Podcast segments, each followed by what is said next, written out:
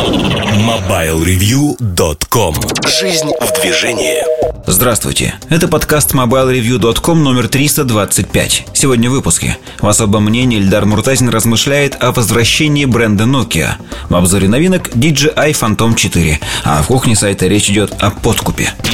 MobileReview.com Особое мнение Всем привет, с вами Эльдар Муртазин И поговорим мы сегодня о компании Nokia в очередной раз О возвращении бренда Nokia Уже, знаете как, если уж девушка пошла по рукам, она пошла по рукам Сегодня финская девушка пошла по рукам у многих и произошло то, о чем мы говорили ну, почти два года назад.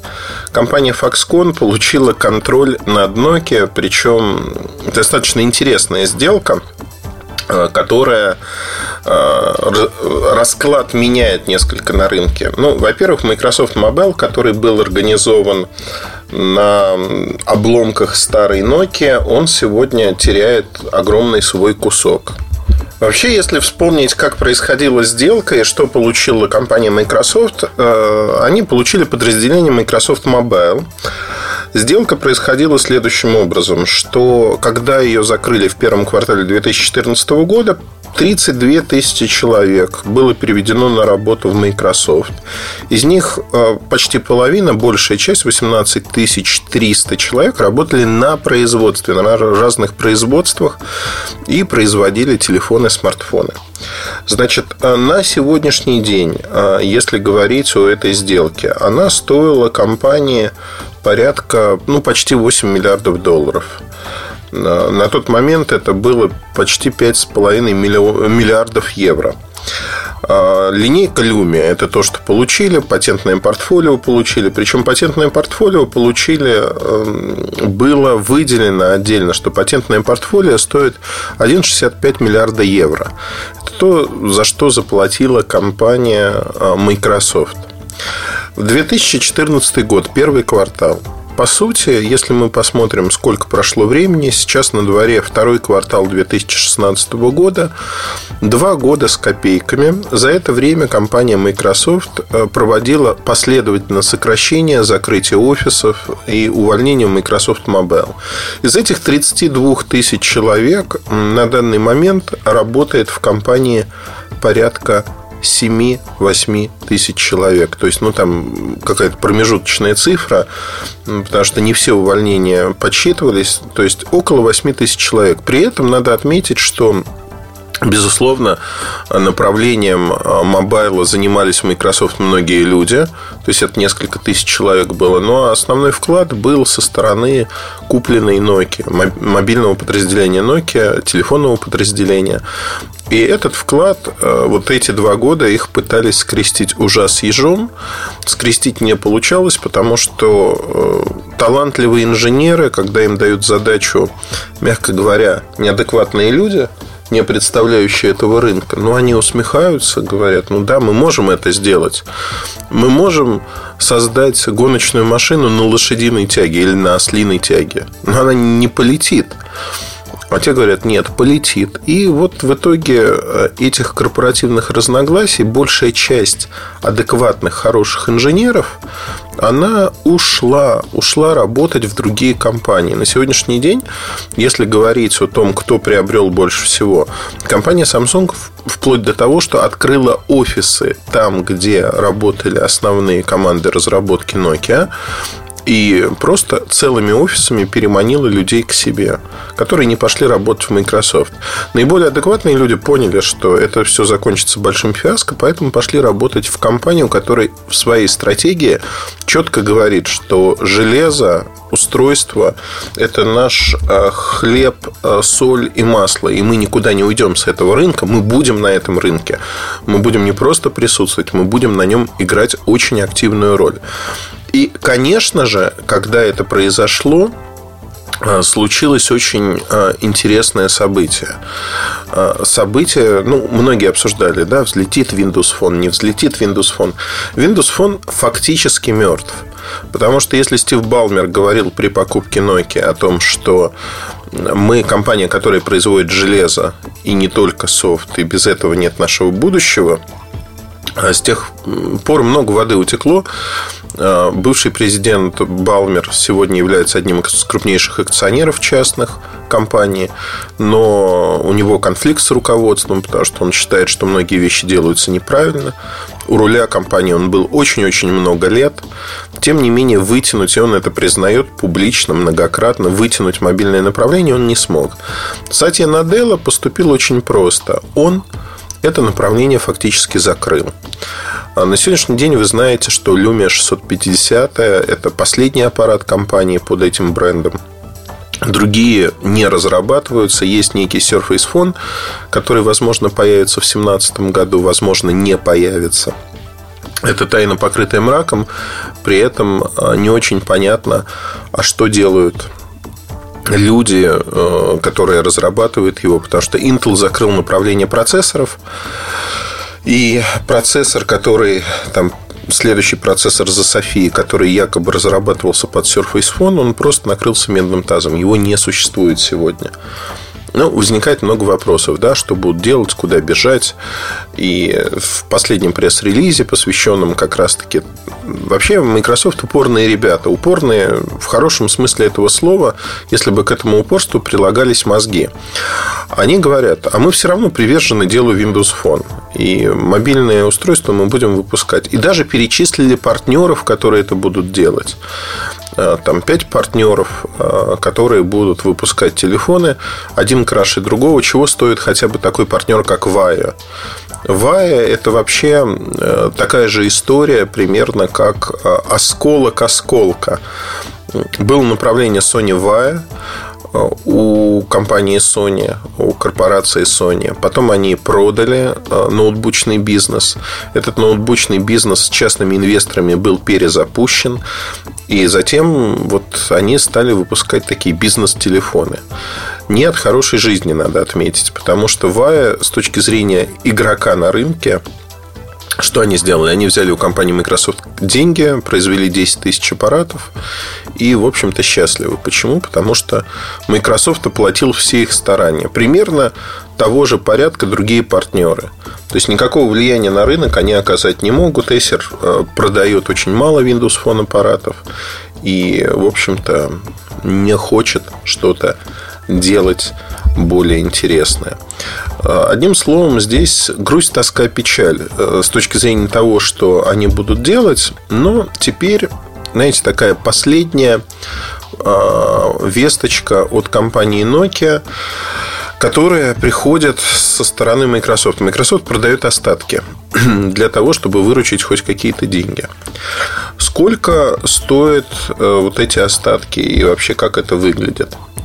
Ну, во-первых, уже известно было, и почему мы это обсуждали, что марку в том или ином виде приобретет компания Foxconn, Honhai Precision. Э, это контрактный производитель там, тех же айфонов огромная э, корпорация, которая имеет деньги. Недавно они купили Sharp японский за несколько миллиардов. То есть компания, которая имеет амбиции. И вот полтора-два года назад мы обсуждали о том, что амбиции этой компании, они заключаются в чем? Они хотят стать сами производителем электроники и присматриваются к этому направлению. Но они настолько осторожны, что, знаете, как кидаться в омут с головой они не хотят. У них была модель а, планшета Nokia N1. Планшет был очень хорошо сделан, скопирован с iPad на андроиде с некой своей оболочкой – небольшой надстройкой. Так как стоил он так же, как iPad, этот планшет не взлетел. Ну, он и не мог взлететь по такой цене э, на падающем рынке планшетов. Еще у них есть Android, всевозможные смартфоны, которые сейчас находятся в разработке. И вот они приобретают э, кнопочный бизнес. Во всяком случае, так это нам преподнесли, что мы приобретаем... Э, компания Microsoft официально в пресс-релизе написала, что за 350 миллионов долларов мы продаем э, все патенты, торговую марку, связанную с кнопочными телефонами, фичефоны. Э, для понимания того, насколько это рынок большой. Сегодня есть дефицит хороших кнопочных телефонов. И Nokia на нем занимает самый верхний ценовой сегмент. То есть, если даже посмотреть на российский рынок, то в среднем цена кнопки от би-брендов неизвестных компаний меньше тысячи рублей. Можно найти 600, 700, 800 рублей на полках. Обычные кнопочные звонилки, которые сегодня стали достаточно продвинутыми. Там маленькие, но цветные экраны. Там есть две сим-карточки, один радиомодуль, э, два слота, два слота для сим-карт, карта памяти, радио встроенное. Ну, то есть, вот хорошие батарейки достаточно. Как ни крути, там лет 10 назад такая кнопка вызывала бы восторг. А за такие деньги была просто невообразима и невероятна. Nokia при этом продается от 2000 рублей и выше. То есть она значительно более премиальна. И при этом она пользуется спросом. То есть те, кто хочет кнопку, они вот эти остатки 30 и 40 платформы покупают с удовольствием. Ну, в большинстве сегодня это платформа S30. И э, действительно, вот за последние годы эта платформа не развивалась фактически, в нее вообще не инвестировали денег. Тем не менее, она продается ежеквартально десятками миллионов по рынку. То есть там от 30 до 40 миллионов штук компания продает. И этот объем продаж, он связан не с э, потребностью рынка, она намного выше, а с тем, что в компании Microsoft Mobile пытались ограничить производство кнопки. Ну, кнопка им не пришей кобыле хвост. Она была для них не нужна. И правда, знаете, когда компания вся про смартфоны, про Windows Phone, зачем нам нужна кнопка? Тем не менее, на сегодняшний день они э, относительно успешны. И в рамках этого возникает вопрос, что надо, необходимо продавать э, кнопку в большем объеме. И мощности Foxconn позволяют больше произвести, Поэтому все это будет происходить. Сейчас о выгодоприобретателях поговорим отдельно. А я хотел бы остановиться на другом. Совершенно тоже черным по белому написано. Очень многие воспринимают это как передачу именно вот кнопки чего-то устаревшего, чего, ну, чего-то неинтересного, что Microsoft оставила себе все патенты, э, все, что только могла, и поэтому говорить о том, что Microsoft Mobile закончился, нельзя. Формально эти люди правы. Почему? Microsoft Mobile не закончился, он э, как физическое подразделение существует, но давайте посмотрим. В этом подразделении сегодня по всему миру работает порядка 7-8 тысяч человек, насколько я помню. По-моему, так э, уходит сегодня из э, компании вместе с продажей подразделений, ну, части подразделений 4,5 тысячи человек. Еще какое-то число людей будет уволено отдельно, они не входят в эти 4,5 тысячи человек. И у меня возникает вопрос, а кто, собственно, остался? То есть, если представить, что Microsoft это корпорация, работающая по всему миру, то есть э, в подразделении Microsoft Mobile только в России работает порядка нескольких десятков человек. И вот так в каждой стране мира, крупный, большой, в маленьких поменьше, да, там не 10 человек, э, а там 2-3. Тем не менее, они разбросаны по всему миру. Это поддерживающая функция. Они будут уволены следующими. Почему? Потому что столько человек не нужно, когда у тебя нечего продавать, у тебя нет товара. Их перепрофилируют, скорее всего, внутри компании. Они будут заниматься чем-то другим. Но факт остается фактом, что списочный состав тех, кто работает в Microsoft Mobile после этой сделки, он сокращается до минимума. То есть минимум и это, конечно, удивляет меня. Едем дальше. А, вьетнамская фабрика, которая производит э, кнопочные телефоны и смартфоны, она также передается компании Foxconn.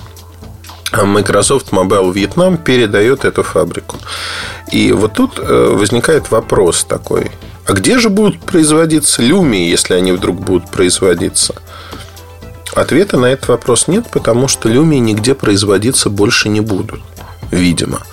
А у компании не остается своего производства вообще. Меня это, знаете, как абсолютно не радует э, с точки зрения того, что компания Nokia была одним из сторожилов рынка. Она имела, ну вот, например, Apple не имеет своих фабрик. А вот такая компания, как Samsung, напротив, строит свои фабрики для производства телефонов чтобы снизить их себестоимость, чтобы контролировать весь процесс, качество. Это правильный подход. Nokia шла тем же путем, и она была одной из первых. Она создавала фактически фабрики на очень-очень хорошем уровне.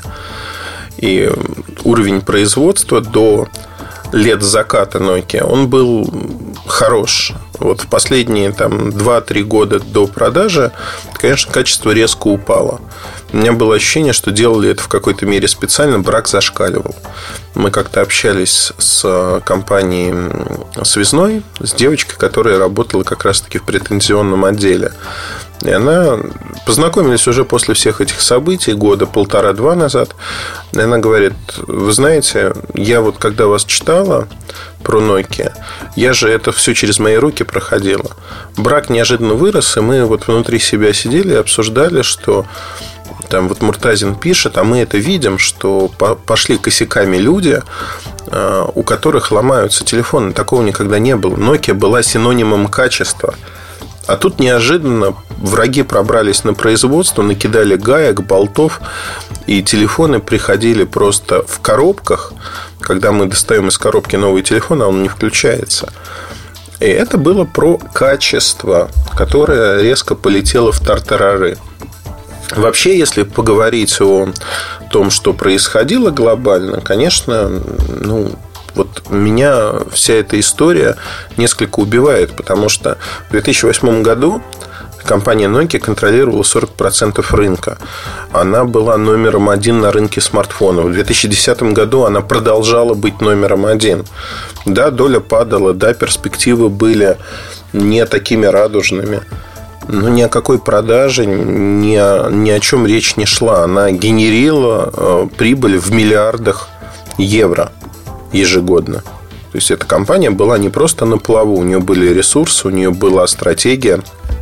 И с э, новым направлением Маэма они могли перезапуститься и совершить переворот очередной, переизобрести себя заново.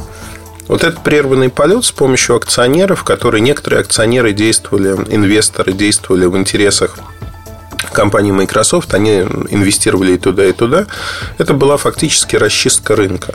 То есть предполагалось, стратегия выглядела очень просто, что для Microsoft достаточно дешево было купить э, компанию, ослабить ее максимально. Ослабить для чего? Для того, чтобы возник потенциал для роста Windows Phone своей операционной системы, в которой они верили, что этот потенциал, вот убив Nokia, они этот потенциал создадут, вырастут, займут ее место. Они даже рисовали схему, как будет падать Symbian, как будет расти Windows Mobile. Ничего этого не произошло. Вот эти мечтатели из высокого замка, они были оторваны от жизни более чем полностью. Это, конечно, грустно. Грустно, потому что великую компанию угробили. Но помимо этого, вот сейчас происходит следующее, что э, десятилетнее соглашение подписано по лицензированию с э, компанией, финской компанией HMD которая будет э, создавать под маркой Nokia и смартфоны, и планшеты, конечно же, на Android, не на чем-то другом. А в свою очередь, вот эта финская компания HMD, она принадлежит Smart Connect LP, частному фонду, которым заправляет бывший э, один из топов бывших Nokia, Жан, Жан-Франсуа Барил – и некоторые люди, которые стояли за Nokia. Вообще, вся эта история, она связана напрямую э, с Foxconn. Почему? Потому что производство передается компании Fix, Fix, Fix наверное, Fix Mobile, не знаю, F-A, F-I-H э, Mobile, вот так произнесу. Я, я не знаю, как она произносится, да? Фиг, наверное. А за 350 миллионов вот это все передается де-факто Foxconn. То есть Foxconn создает такой, знаете, прослойку между собой. Выстрелит эта история, не выстрелит. Для Foxconn 350 миллионов – это не такие огромные деньги. А Nokia, вот та самая старая Nokia, которая занимается сегодня инфраструктурой, она будет получать лицензионные отчисления за использование бренда. Фактически а, между Nokia а, соглашение на использование бренда Nokia в э, смартфонах и планшетах, оно уже было достигнуто. И компания с 2017 года, она имеет право это делать по соглашению с Microsoft.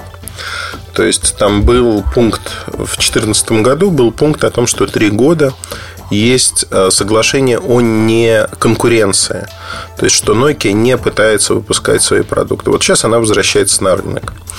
Если говорить о кнопке, кнопка будет интересна на ряде рынков. Индия, Китай, возможно, даже Россия. И, в общем-то, получится войти сюда.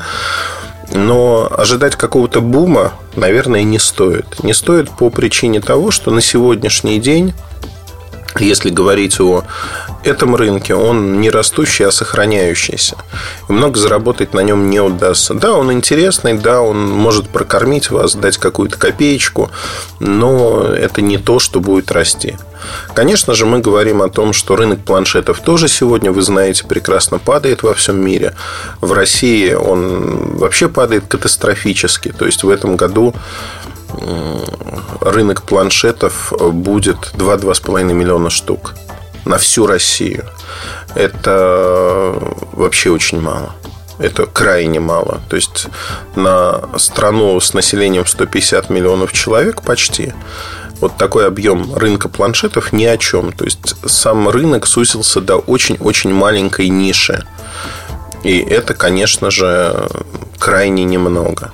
Вообще и рынок, если говорить про рынок там, компьютеров, он, он больше. Но он все равно небольшой. Небольшой, потому что в квартал сейчас на этом рынке продают ну, там, условный миллион компьютеров всех мастей, всех а, разных возможностей. Итого 4 миллиона в год. Это крайне немного. А, вылезать попробуют за счет смартфонов. Я более чем уверен, что на фоне других китайцев смартфоны Nokia будут не сильно отличаться. Сегодня нет каких-то технологий в производстве, в материалах, которые бы позволили создать нечто отличительное. Цены будут выше среднего, как результат, ну или, возможно, на среднем уровне, качественный, хороший китайский продукт. Китайский в хорошем смысле этого слова на уровне Xiaomi, Meizu, других компаний, Oppo. То есть действительно хороший, качественный продукт с какими-то софтверными ну, улучшениями. Но этот продукт продвигать глобально в отсутствии э, знакомства с розничными сетями, с операторами будет крайне тяжело. Понятно, что большие деньги, которые стоят за этим проектом в виде Foxconn, они смогут учиться на этом проекте, запускать те или иные вещи – но это не так просто. То есть наличие денег не гарантирует того, что вы сможете это сделать. Абсолютно нет. Вот на, там, на тех проектах, где я работал, и то, что было у меня перед глазами в России, и не только в России, в Европе, зачастую большие деньги даже идут во вред, потому что расслабляют, не позволяют добиться какого-то эффекта долгосрочного, долгоиграющего. Пока вы заливаете рынок деньгами, с вами работают. Деньги прекращаются, работа тоже останавливается. Одним словом, мне кажется, что на сегодняшний день э, надо смотреть на то, что будет происходить. Смотреть очень аккуратно и э, вот эти бравурные настроения, что Nokia возвращается, они под собой оснований не имеют. Та Nokia прочно и надолго умерла, к сожалению. Но нет ее с нами. А, по дороге Microsoft заморил себя, заморил направление Lumia, Windows Phone. Это тоже как бы состоявшийся факт. Да, какие-то ростки будут. Да, Foxconn попытается что-то продавать. Будет еще один игрок в дополнение к существующему десятку китайских игроков. Но говорить о том, что это будет игрок очень сильный, игрок, который там изменит наше представление о прекрасном, нельзя. Нет. И это, наверное, самая-самая грустная часть этой истории. Почему? Потому что была сильная компания за счет предательства, за счет предательства людей, которые инвестировали в эту компанию в первую очередь, потому что они врага пустили в дом, позволили осуществить чужую стратегию. А, барыши получили, барыши получили определенные с этого. и разрушили действительно компанию, которая представляла из себя что-то. Я вообще очень не люблю, когда из хороших, хорошие вещи превращают в пустоту. Nokia была сильной, хорошей компанией со своими тараканами, со своими проблемами, безусловно. Но ее разрушили. И она позволила, она была не настолько сильна, потому что она позволила, менеджмент компании, ее акционеры позволили обмануть себя и разрушить. Значит, они были слабые. Значит, вот эволюция, она прошла таким путем. Не знаю. Мне кажется, что э, вот сегодняшний виток истории не стоит его переоценивать, потому что это вот виток временный, и вряд ли мы получим ту самую сильную старую Nokia. Но в любом случае будем наблюдать за этим. Интересно, что появляется еще один игрок, достаточно сильный за счет тех финансовых ресурсов, что есть. Посмотрим, чем он сможет нас порадовать, чем сможет нас удивить. Удачи, хорошего вам настроения. Пока. MobileReview.com Обзоры вид. Всем привет, с вами Эльдар Муртазин. Я неожиданно осознал, что лето-то практически наступило, но про полетушки, покатушки на DJI Фантоме четвертом я так вам и не рассказал.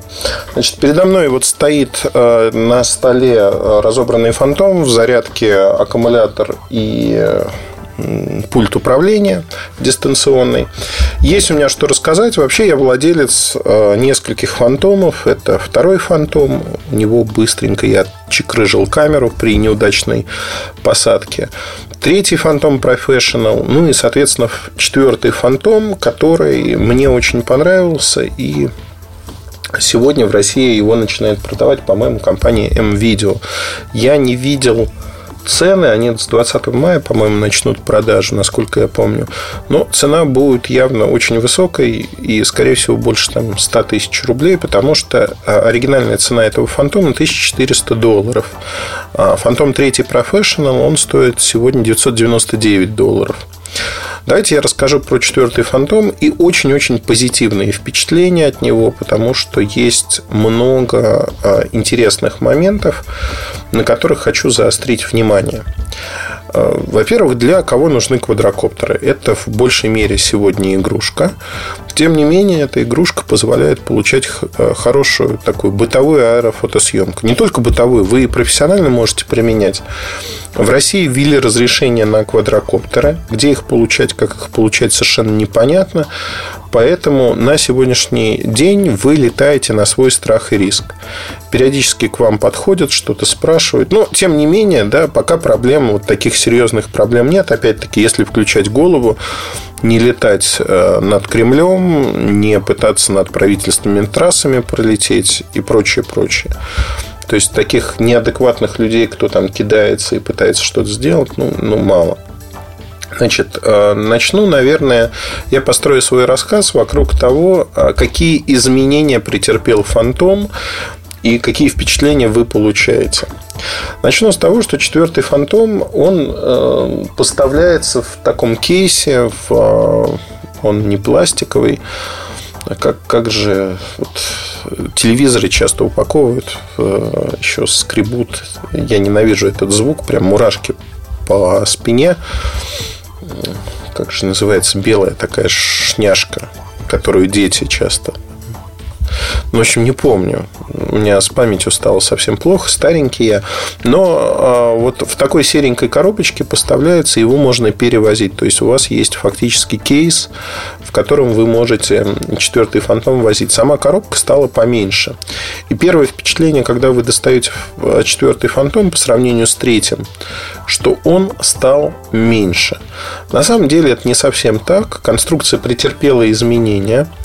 Ощущение, что он легче, меньше, э, но это обманчивое впечатление, потому что 350 миллиметров э, размах там, от сказать от крыла до крыла невозможно, потому что он квадратный. Вот по диагонали получается 350 миллиметров. Первое, на что обращаешь внимание, изменилась подвеска камеры. Сама камера осталась ровно той же самой. Она очень неплохая 12-мегапиксельная камера Sony Exmor. Там матрица 1 на 2,3 дюйма.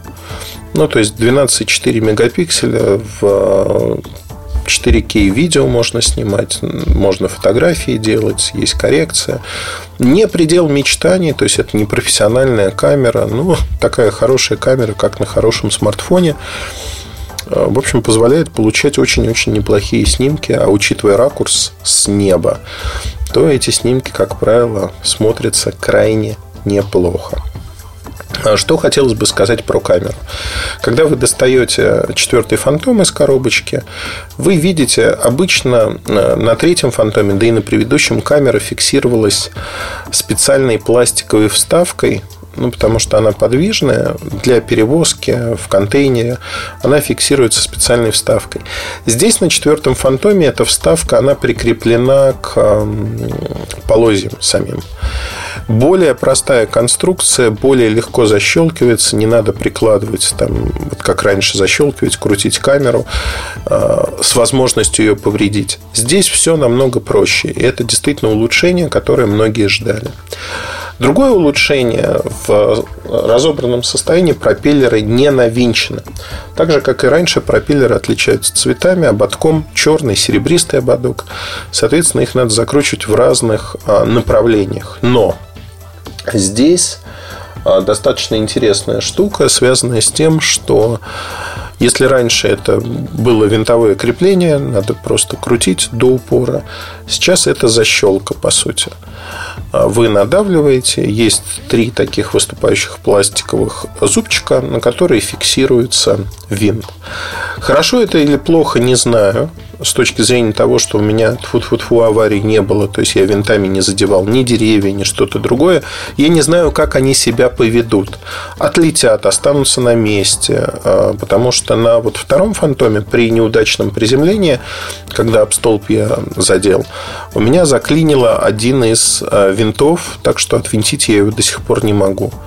Это дает а, ну, чуть-чуть небольшой снос в сторону, потому что другие винты пропеллера закручены не так сильно, лопасти.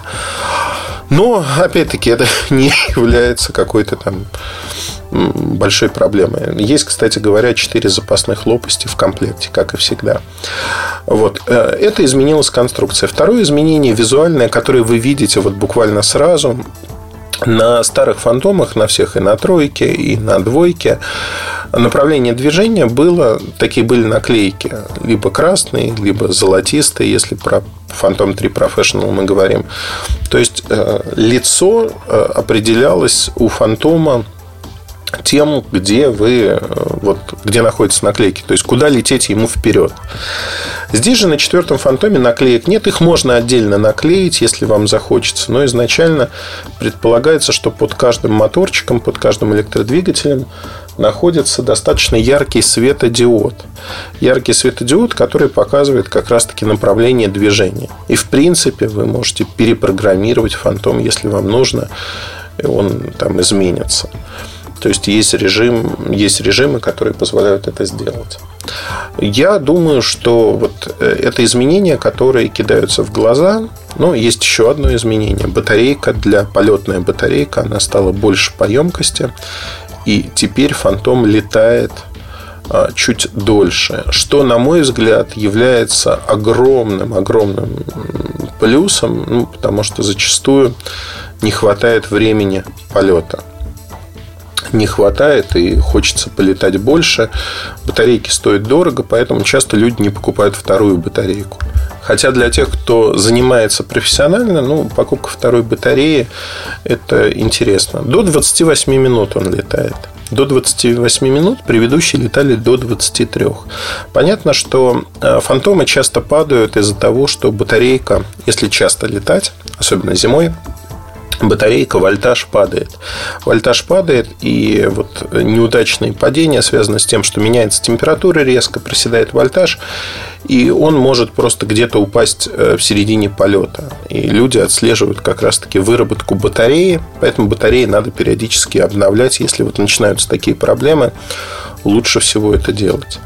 Давайте поговорим немножечко про тактико-технические характеристики, чтобы понимать, что изменилось опять-таки. Во-первых, он стал чуть тяжелее на 100 грамм. А, полетная масса а, килограмм 380 грамм.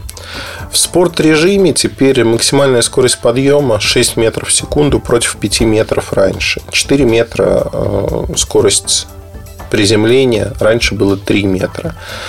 В спортивном режиме максимальная скорость 20 метров в секунду. Раньше это было 16 метров в секунду. Ну и потолок это 6 километров. То есть на 6 километров можно взлететь. А, чтобы понимать просто, что на сегодняшний день это одна из самых хороших игрушек во всех смыслах. Подвеску камеры изменили так, чтобы при съемке, особенно когда вы летите вперед, лопасти были не видны, их приподняли чуть-чуть. И лопасти действительно не видны. Это тоже большой плюс, когда вы можете записать видео без э, лопастей, э, которые попадают в это видео. Э, запись идет на microSD карточку, которая прям в корпусе встроена до 64 гигабайт. Ну, соответственно, если вы хотите получить ну, достаточно мощные видео записывать, то быстрее карточку просто ставить. Значит, э, удаленный контроллер, к которому можно подключить через USB планшет, будь то iPad, будь то Android планшет, телефон. Он очень удобен, он остался таким же, как в третьем Professional. Он мне очень-очень нравится, он приятен. Но самое главное, что э, в чистом поле до 5 километров вы можете управлять вот дальностью полета и получать в реальном режиме времени видео. Есть автовозвращение на точку GPS, откуда вы взлетели, посадка. Это удобно. Самое главное, что контроллер тоже улучшили. Это улучшение незаметно, потому что фактически все осталось вот с точки зрения характеристик ровно то же самое. Но э, передатчик, мощность передатчика немножко усилили немножко, э, ну вот буквально и чувствительность антенн усилили, что дает возможность более уверенно управлять на больших расстояниях. Это как бы тоже плюс нового фантома. Мне это вот все нравится. И если уже говорить про э, вот те полеты, которые вы осуществляете, появился режим новичка режим новичка появились датчики, которые, когда вы летите вперед, определяют препятствия. Эти датчики только на одном направлении работают, соответственно, они показывают вам прямо вот как система парктроников в машине, они показывают, что впереди там осторожно, такое-то расстояние препятствия. Это в режиме для новичка вы видите, чтобы не убить ваш фантом в первые полеты. Достаточно интересная опция. Есть вторая опция, которая на андроиде работала не очень хорошо. Сейчас обновили софт, она работает. Когда вы выбираете на экране устройства объект, ну, например, человека, эта функция называется follow me. Бежите, едете на велосипеде или еще что-то. И вот дрон летит за вами и снимает, что вы делаете. На мой взгляд, это очень-очень неплохо. Неплохо с точки зрения того, что вы получаете возможность там, прицепить дрон к себе фактически. А, хорошая штука. Вот без дураков штука известная по другим квадрокоптерам, но здесь она реализована плюс-минус очень удачно, хорошо. И квадрокоптер по возможности, конечно же, облетает препятствия. А в целом, а, у меня каждый фантом, каждое поколение вызывает восторг. Это, ну вот, он не такой сильный, как впервые, когда я на втором фантоме стал летать но это все равно восторг, и это все равно очень-очень позитивные впечатления. При этом от поколения к поколению они становятся все лучше и лучше. При этом, казалось бы, да, куда уже лучше, уже все сделали. Но, как видите, сделали далеко не все, и вот э, развитие показывает, что есть куда стремиться, есть что делать. На мой взгляд, очень и очень все получается интересно. А, игрушка дорогая. Если вы имеете возможность, деньги, поиграться в эту игрушку, то советую обратить на нее внимание. Если по какой-то причине вы не сделали, ну вот, э, опять-таки, да, если любите на машине колесить где-то, в багажник кинули, но в багажнике, кстати говоря, хранить не надо, потому что с батарейками случается всякое иногда. То, что появился кейс в четвертом фантоме, это хорошо. Хорошо, что у вас машина не сгорит. У некоторых людей горели машины. Но самое главное, как мне кажется, здесь э, заключается в том, что вам нужно и необходимо понять для себя, насколько вам нужна эта игрушка, потому что может сложиться так, что она просто займет в кладовке место и будет не нужна. То есть после первых полетов вы поймете, что вам это не нужно. Но летом очень приятно полетать в новом незнакомом месте, изучить его с воздуха, провести аэрофотосъемку. И всегда, конечно, остается момент, что вот эти разрешения не очень понятно, что с ними будет. Вот эти запрещения, которые ввели. Ну, мне кажется, что есть здесь э, какая-то сермяжная правда, что действительно э, запретили это правильно, с одной стороны. С другой стороны, сделали бы просто процедуру понятную и тогда было бы все намного проще. Сейчас вроде как есть регулирование, но как это работает, не очень понятно. И на, насколько это работает, тоже непонятно. Одним словом, это вот какая-то история, которая удивляет меня тем, что она не очень хорошо развивается. Развивается глобально. А, я, безусловно, запишу видео, как и в прошлом году. То видео было очень популярно про полеты на третьем профессионале, про то, как это летает, что умеет делать. Ну, вот надо погонять, просто съездить, погонять э, у каких-то знаковых мест для того, чтобы было красиво, и вы смогли увидеть, что это такое. На этом, пожалуй, все. Удачи вам, хорошего настроения. Оставайтесь с нами. С вами был Ильдар Муртазин. Пока. MobileReview.com Кухня сайта. Привет, с вами Эльдар Муртазин И эту кухню сайта я хочу Как бы так правильно назвать. Подкуп, не подкуп, но Вот возникает часто история такая Ну, во всяком случае в прошлом она возникала чаще, у кого-то она наверняка есть, а, для нас она не работает, для меня в частности, но тем не менее иногда я слышу следующее, что как же так вы написали обзор нашего устройства или там рассказали про него? У нас были такие планы работать с вами, Эльдар, и с Mobile Review, и теперь вот эти планы, они просто невообразимы, потому что вы плохо написали. Как правило, это говорят пиарщики. Как правило, девочки-пиарщицы говорят о том, что э, планов было громадье работать, а вы такая сволочь, по сути. Ну, вот создается впечатление, что такая сволочь написала свое мнение про продукт, который не является лучшим, который не явля... ну, имеет проблемы явные, о которых надо рассказывать.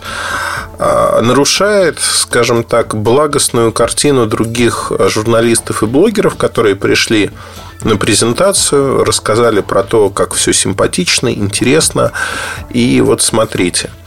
Вообще, здесь надо, наверное, разобрать всю ситуацию по косточкам, чтобы понять, а что это такое, как себя вести и а, надо ли на это как-то реагировать или на это реагировать не нужно. Вообще история, когда вас манят чем-то и говорят, вот если вот так, то будет вот так, она ну, постоянно, потому что мы общаемся с разными людьми. Но вы знаете, как мне кажется, правильно организованная редакция и Редакция начинается с вас, с ваших представлений о прекрасном, о том, что вы можете говорить, чего вы говорить не можете. И здесь очень важно делать простую штуку. Для себя понять, а зачем вы этим занимаетесь. Если вы занимаетесь... Э, есть разные люди, есть разные стратегии. Если вы занимаетесь для того, чтобы получить какие-то деньги, от э, тех или иных людей, это одна история. Тогда в этой стратегии, конечно, вы должны прислушиваться к тому, что вам говорят, а именно с точки зрения того, что вот будешь себя хорошо вести, получишь пирожок, наверное. А если вы это делаете по другим причинам, то есть важен же посыл первоначальный, но я этим занимаюсь по одной простой причине, что мне интересен этот рынок, я рассказываю про продукты, которые считаю э, новыми, интересными, неинтересными, и правдиво об этом рассказываю. Ну, в меру своего представления о рынке. Конечно, выйти за рамки своего мировоззрения очень сложно любому человеку. И поэтому, когда я говорю о том, что ну, это верно, вот с моей точки зрения, не факт, что у других людей такая же точка зрения. Она у всех разная. И не факт, что она правильная, неправильная, она просто различная. И здесь, конечно же, очень важно понимать, да, для чего, вот для самого себя понять, а для чего вы это делаете. Если вы это делаете для того, чтобы рассказать, а, как дело обстоит на самом деле, то вас не должно волновать в принципе, когда вам говорят о том, что мы хотели, мы не хотели. Вообще вот это э, не, некое побуждение в будущем, вот, э, это тоже такая морковка, которая никогда не происходит. Не происходит ни по, по одной простой причине, что, как правило, люди, говорящие подобные вещи, они никогда этого не планировали, это просто там средство давления, такое дешевое, сердитое средство для того, чтобы вынудить вас что-то делать. Вынудить, причем э, таким образом, что, в общем-то, ну, если мы говорим про пиарщиков, про рекламное агентство, вынудить, чтобы вы это сделали, э, как говорится, бесплатно, быстро и были лояльны к бренду. А, знаете, как это? Вот, вот еще чуть-чуть, еще чуть-чуть, и мы там спецпроект забабахаем, еще чуть-чуть, и там какую-нибудь косточку вам кинут, там телефончик подарят, еще что-то. Но это неправильно в основе своей. Неправильно, знаете почему? Потому что, ну, давайте приведем пример Hightech Mail.ru. Это примеры, которые я люблю приводить, которые, знаете, это называется как э, не, нельзя правильно делать. Нет, как неправильно я сказал. Как не надо делать никогда, потому что это все про деньги всегда. Но год назад они э, попытались выпендриться и слили до анонса ну, то есть, как это происходит? Люди подписывают NDA, а, получают образцы для того, чтобы написать про устройство. Написать про устройство с точки зрения к моменту анонса, да, эмбарго до такого-то времени, такого-то числа и прочее, прочее. Дальше люди просто включают дурака, сливают на пару часов раньше, чтобы собрать э, некий трафик дополнительный, чтобы собрать цитаты, цитируемые ссылки. И компания их отключает. Отключает и говорит, ребят, ну не включайте дурака, вот вы облажались, мы не будем вас звать туда-то, туда-то, делать то-то, то-то и прочее, прочее. И в течение года ничего этого не происходит. То есть они не работают с Hightech Mail.ru. А в течение года Hightech Mail.ru, то есть нормальные журналисты, они что делают? Ну, не работает компания. Они идут, покупают устройство и пишут про него то, что они считают. И вот если посмотреть, а, скажем так, статьи там, годичной давности, то Sony хорошие продукты были. Если почитать, что стали писать редакторы этого издания потом в своих твиттерах, а, социальных сетях, меня постоянно дергают звонками по поводу разделения Евросети на две части. Радищики звонят. Совершенно ведомости опубликовали совершенно чумовую статью, которая под собой оснований никаких не имеет. Такой дикий слух о том, что Евросеть акционеры в виде мегафона и вампелкома могут разделить пополам. Вот 4000 салонов просто формально. 2000 уходит мегафона, 2000 вампелкому слух дикий, не имеющий под собой оснований. Я уже с участниками этого процесса успел пообщаться с утра, и Конечно, все сказали дословно, это развлекуха, которая к реальности отношений не имеет. Но я думаю, что это правда. Правда с точки зрения того, что нереально. А почему? Любое разделение Евросети приведет к тому, что компания фактически умрет. Я думаю, что компания, которая приносит деньги в кризис, она, ну, за нее будут держаться и не будут пытаться сделать что-то, что эти деньги, в общем-то, вымоет. Ну, вот такое лирическое отступление. Но давайте вернемся к нашим баранам, к нашей кухне сайта и поговорим о том, что происходит там с Sony. Ну, вот эти ребята писали про Sony всякие гадости в течение года. Писали, писали гадости, и в итоге э, состоялась у них там поездка в штаб-квартиру Sony – Э, возобновление отношений и прочее, прочее. И теперь Sony снова стали хорошими. Ну, вот я это называю проституцией в прямом смысле этого слова. Там Антон Спиридонов, э, Дмитрий Рябинин. Ну, там они этим занимаются давно. Люди со стажем, как говорится. Почему? Ну, потому что это не про реальность продукта. Не про то, насколько хороший продукт, насколько адекватна цена, насколько там перспективы и прочее. А про их, скорее, взаимоотношения с компанией, про то, как они реагируют на те или иные продукты, как они меняют свое мнение в зависимости от того, насыпают им какие-то плюсики или нет там поездки, общение, еще что-то. Ну, вот это, это крайне странно. Для меня, во всяком случае. Но мы разные люди, опять-таки. Мне эту логику, она мозгами понятна, но вызывает у меня очень большое отторжение. Все-таки ну, какое-то самоуважение должно быть, наверное. Тем не менее, вот эта история, она показывает, что люди по-разному реагируют. Люди по-разному реагируют. Кто-то про одно, кто-то про другое. И это нормально. А, плюрализм мнений, он должен существовать, в конце концов. Я ни в коем случае не хочу сказать, что кто-то плохой, кто-то хороший. Это разные подходы к тому и э, разные продукты в итоге. Да?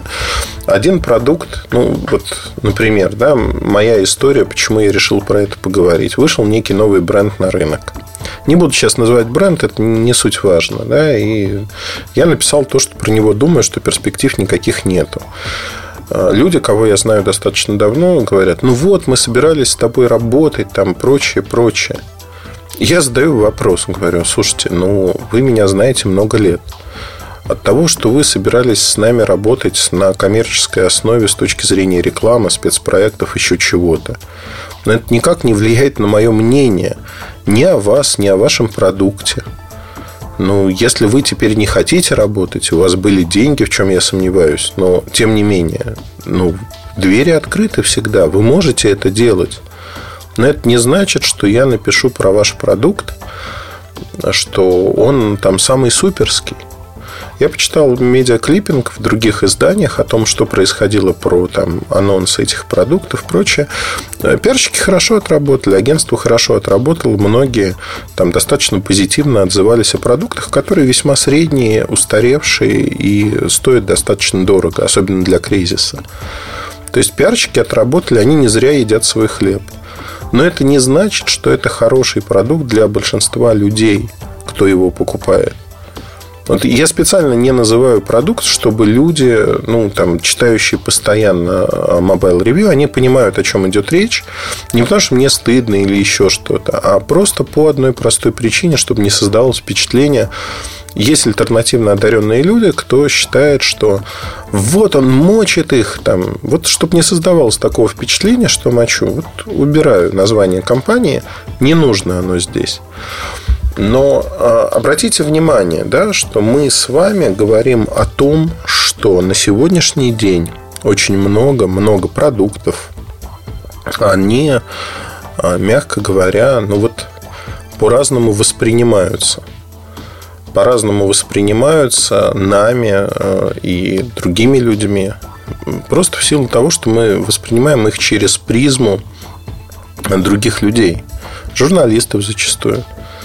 У меня есть э, очень хороший приятель, автомобильный журналист. Известный автомобильный журналист, который, ну, вот условно, он, наверное, занимает такую же позицию в мире журналистики, как и я. Кто-то его любит, кто-то не любит, кто-то ненавидит, кто-то слушает, кто-то, наоборот, говорит, что это не так. И он известный. Причем в автомобильной журналистике конкуренция несколько выше, выше с точки зрения того, что там э, величин сходных с ним ну, относительно много, несколько человек. И вы знаете, ну, в силу того, что и изданий, в общем, крупных, сильных тоже больше. А, вот э, я с ним абсолютно все, специфика разная, абсолютно все то же самое. И он имеет слабость к машинам, ну, определенным, но при этом ездит на дру- другой машине.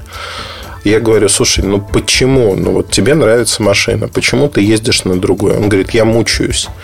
Но я понимаю, что со всех точек зрения а, вот они являются нашими рекламодателями. Они являются там, крупными рекламодателями. И если я буду еще ездить на их машине, то вообще начнут говорить. Я говорю, ну так про тебя и так говорят. Он говорит, ну да, но так это вот совсем как-то некрасиво.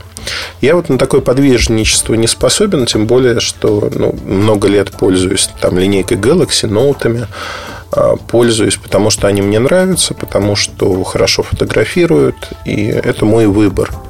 Я стараюсь пользоваться лучшим, что есть на рынке. Там, MacBook как компьютером, а, Canon зеркальной камерой, ну и прочее, прочее. Тут как бы у каждого свой выбор. Кто-то скажет, Nikon лучше, но это не суть важно. А, вопрос в том, что мне иногда пишут люди, которые там, в яростном, в праведном гневе говорят, вот мы понимаем, как вы зарабатываете себе на жизнь. Но вот недавно у меня было общение с таким человеком, который совершенно точно знает, как я зарабатываю на жизнь, что я живу за счет рекламы, что я аналитика никому не нужна, а реклама ну, нужна. Реклама приносит так, я ему об этом написал, но меньше 5% моего дохода. То есть, если говорить вот лично про меня, про Эльдара Муртазина, 5%. Я могу себе позволить говорить все, что я думаю про бренды, невзирая на лица, невзирая на отношения. Это очень дорогого стоит.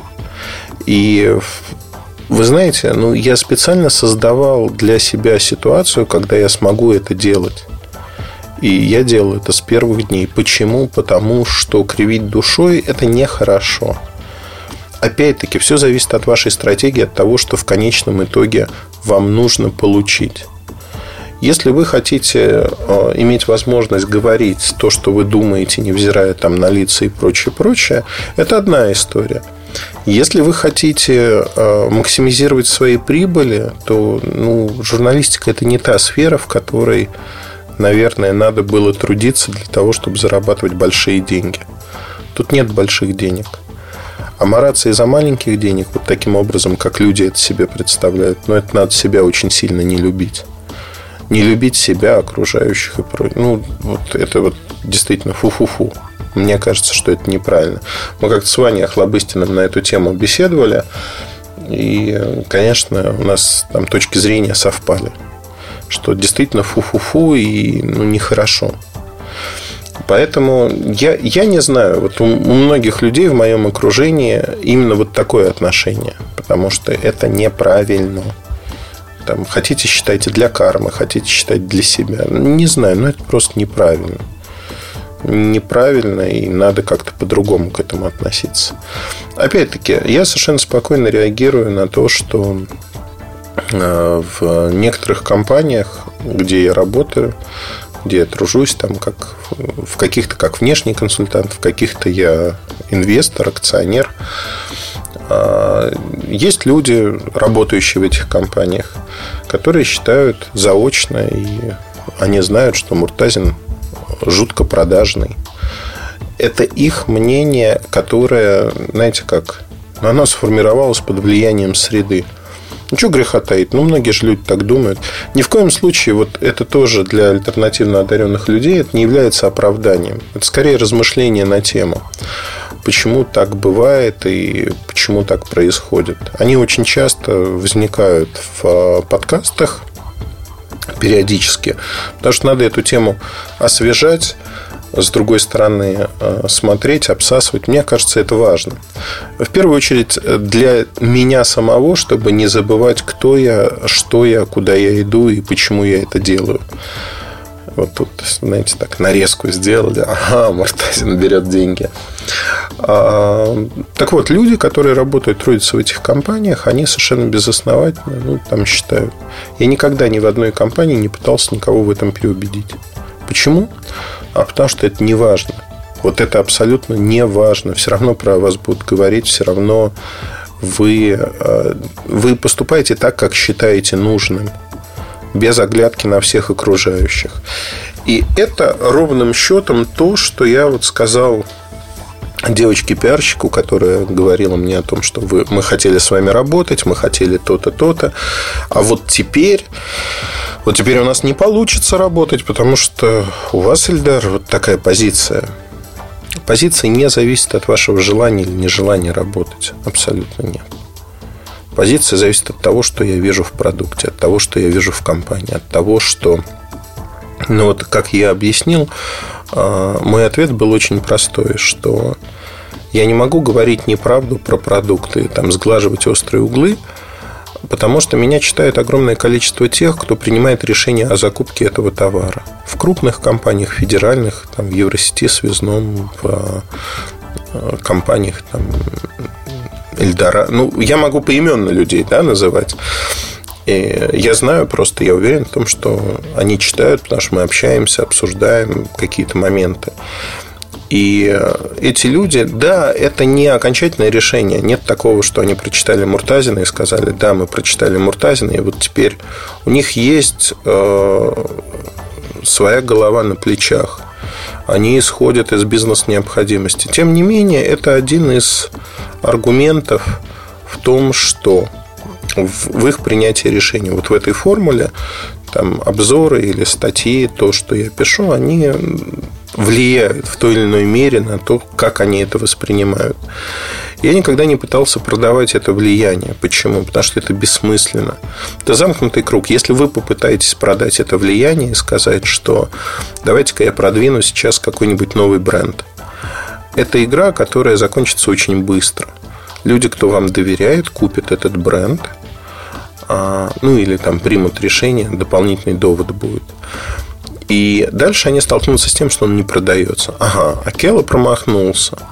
Все. И вы, в общем-то, больше работать в том же ключе, как работали, не сможете, потому что вам скажут, парень, извини, но нам не интересно. Это работает именно так, никак иначе. Но опять-таки, все зависит от того, что вы хотите делать, как вы хотите работать и что вы хотите получать. Вопрос в том, что мне интересен этот рынок. Мне интересно общаться с людьми, которые живут на этом рынке, а, живут многие годы. Мне ну, приятно, что я могу там позвонить, написать и получить тут же ответ от лиц, которые определяют, что и чем будет жить этот рынок, как он будет жить. В разных компаниях, у производителей, у операторов, не суть важно. Это не значит, что я буду выносить им мозг там постоянно, я выношу. Мы общаемся с кем-то постоянно, с кем-то периодически, эпизодически, когда возникают темы. Важно другое, что а, мы, как участники этого рынка, можем обсуждать те темы, которые есть. И тема не в плоскости там, э, интервью, журналист интервьюируемый, нет. А того, что происходит. У нас есть, ну, компания Wimpel.com проводит периодически такие для аналитиков э, закрытые встречи, обычно перед объявлением результатов. За несколько дней просто собраться, попить чай и кофе, пообедать, поужинать и обсудить там накопившийся ворох проблем, ворох того, что происходит на рынке у них, э, как смотреть на те или иные события. И мне, наверное, понравилось то, что там, похвалю себя любимого. Э, вот последние две встречи один из аналитиков сказал следующую фразу, что э, очень интересно то, что фактически, приходя сюда, я не занимаюсь там устройствами, а, приходя, я слышу очень много от Вампелкома и очень много информации интересной от Эльдара о том, что происходит на рынке. И вот, что называется, в тему Виктор Маркелова из Болгарии ищет какой-то подрядчик. Позвонил только что, ищет... Э, стоит Вампелком вспомнить. Тут как тут. А телефон не дал. Потому что непонятно, какие-то вторые, третьи руки. Человека я знаю, этого болгарина, но давать телефон Виктора не буду. Злой я. Если говорить про вот такие встречи, то мне кажется, что надо делиться всем, что ты знаешь, и делиться совершенно безвозмездно, потому что ну, это интересно. И вот эти встречи показывают, что там, я знаю одного человека, кто по итогам этой, одной из таких встреч даже написал цельный аналитический отчет о том, что происходит. И дай бог, э, ну, слава богу, что он это сделал, что появились мысли интересные. Это все про общение, это все про рынок, это все про то, вот как мы живем. И ну, главное, чтобы было интересно, да. И вот мне искренне жаль людей без персон, да, без персоналей, кто мучается, живя и работая на рынке. Почему? Потому что они не, знаете, как отбывают повинность на галерах. Они пытаются максимизировать как-то свои прибыли, набить машину, карман. У них это не получается. Это еще, знаете, такой замкнутый круг. У них не получается, они злятся от этого, еще что-то. И каждый раз пытаются а, ну, там причинно-следственная связь, она нарушена. Если вы будете хорошо знать рынок, если вы будете работать на этом рынке, станете его частью, вне зависимости от отношения к вам там, огромного количества обывателей, у вас все будет хорошо. Просто потому, что то, что вы делаете, будет востребовано, и вы будете востребованы. У вас будет много работы. По-другому не бывает. Ну, не бывает по-другому. И это самое простое, что можно сделать и как можно жить. На этом, наверное, все. Ну, там вот сумбурно достаточно получилось, потому что сегодня какой-то сумбурный день у меня. С утра, прям с 9 утра долбит звонками разными. И вот получается, что меня все время отвлекают. Но, по крайней мере, никто за стеной не сверлит, не ремонтирует. фу фу фу потому что мне надо записать еще одну часть этого подкаста. Я надеюсь, что я это сделаю в спокойной, тихой обстановке. Удачи, хорошего вам настроения, всегда улыбайтесь и найдите себя, это самое главное. Пока. MobileReview.com Жизнь в движении.